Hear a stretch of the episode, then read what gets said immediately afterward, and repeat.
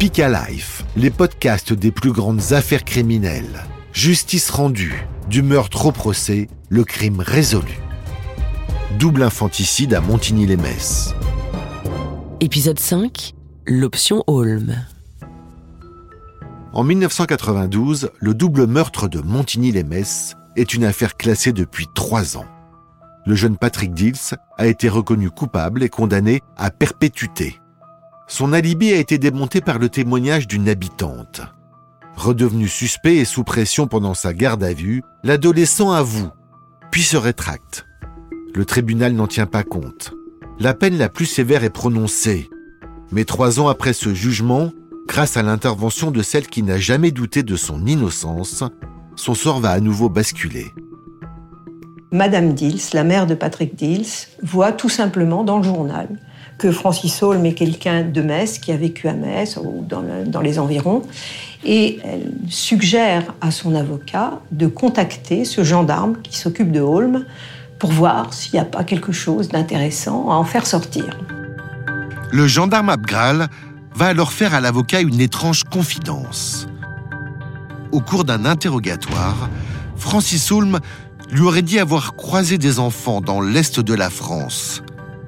Il va faire état euh, d'une promenade à vélo dans l'est de la France, euh, au cours de laquelle il aurait reçu des cailloux jetés par des enfants euh, depuis un pont, près d'une voie ferrée.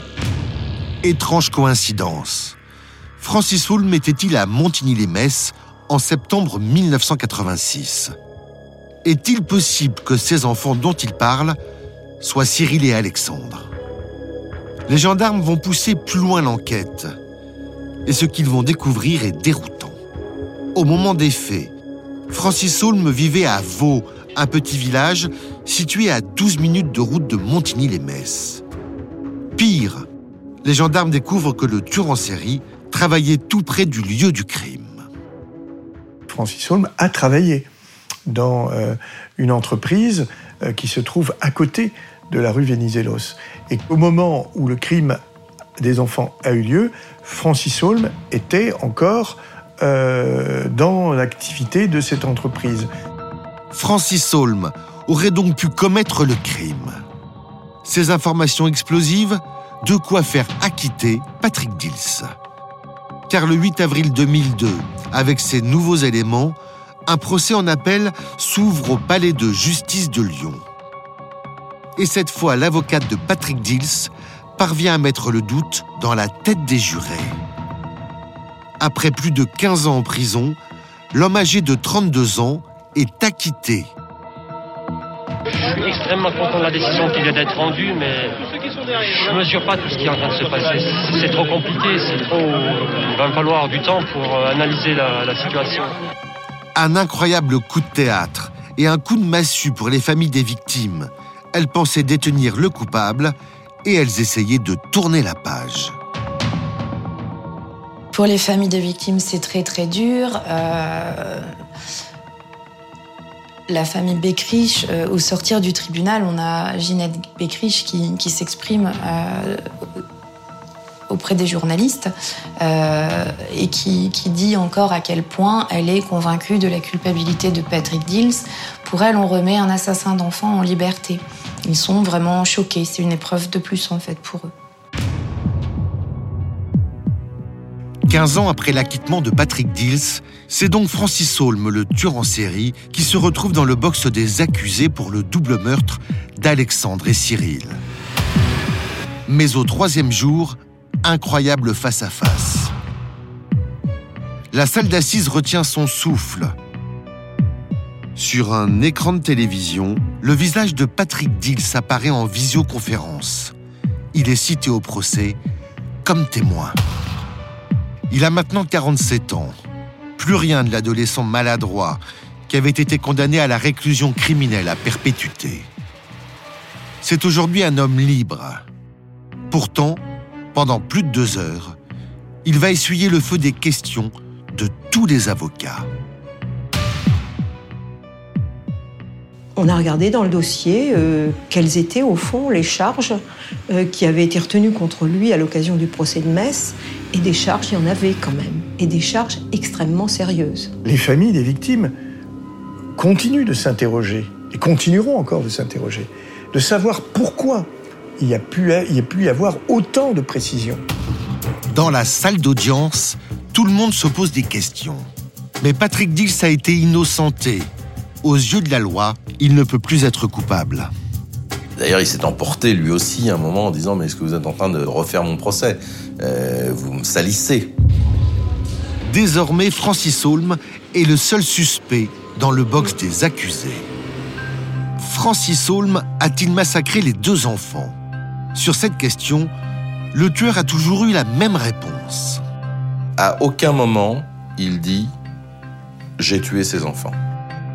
Dans cette lettre inédite écrite de sa main du fond de sa cellule, Francis Holm s'adresse à son juge d'instruction.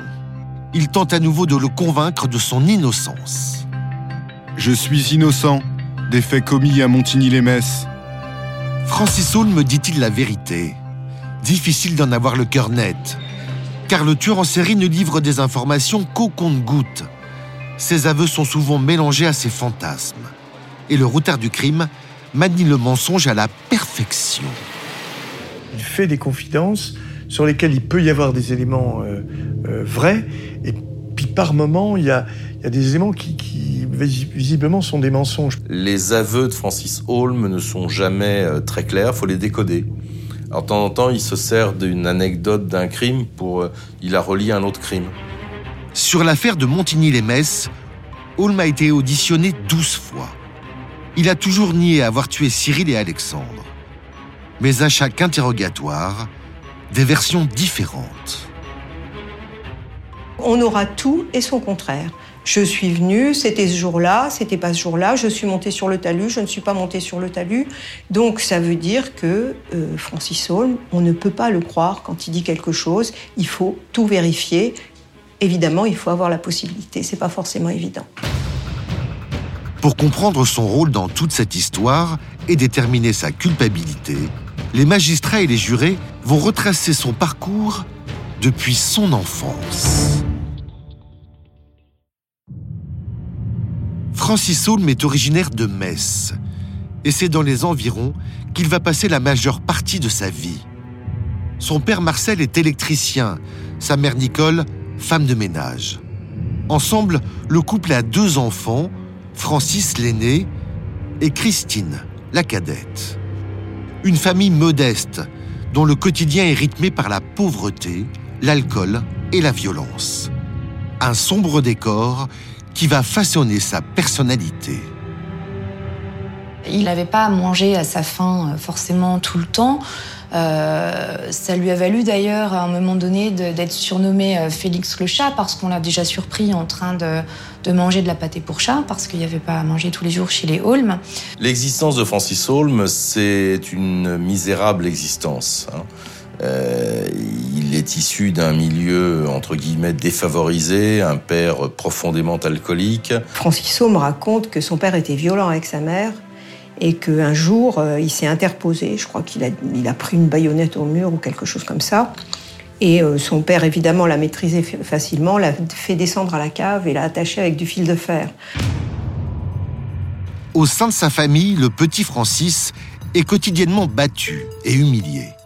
Son père le surnomme même l'attardé, un désamour en partie dû au physique de Francis Holm et à sa maladie génétique, le syndrome de Klinefelter, une maladie rare décelée chez lui beaucoup plus tard.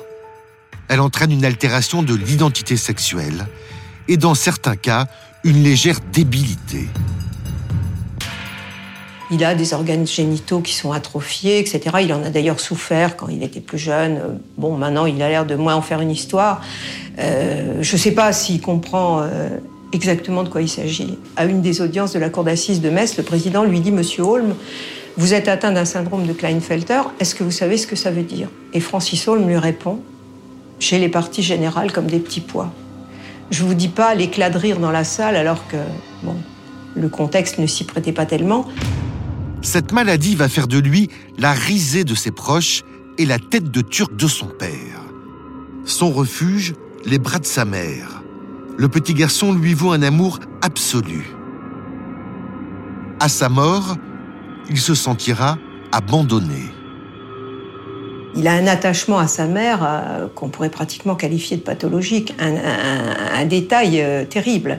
Quand elle meurt, euh, la nuit, il va essayer de déterrer le cercueil. Quoi. Il est entré dans le cimetière et puis il essaie de déterrer sa mère. C'est vraiment le grand dérapage. Il peut pas vivre sans sa mère. C'est ça la réalité.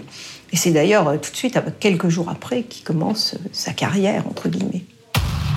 Le 6 novembre 1984, trois semaines après la mort de sa mère, Francis Hulme signe son premier crime. En tout, il va être condamné pour neuf meurtres. Mais en a-t-il commis d'autres? Est-il l'auteur du double crime de Montigny-les-Messes? Combien de meurtres Francis Holm a-t-il commis après la mort de sa mère? Quels éléments peuvent le confondre ou l'innocenter dans l'affaire de Montigny-les-Messes? Pour le savoir, écoutez le prochain épisode.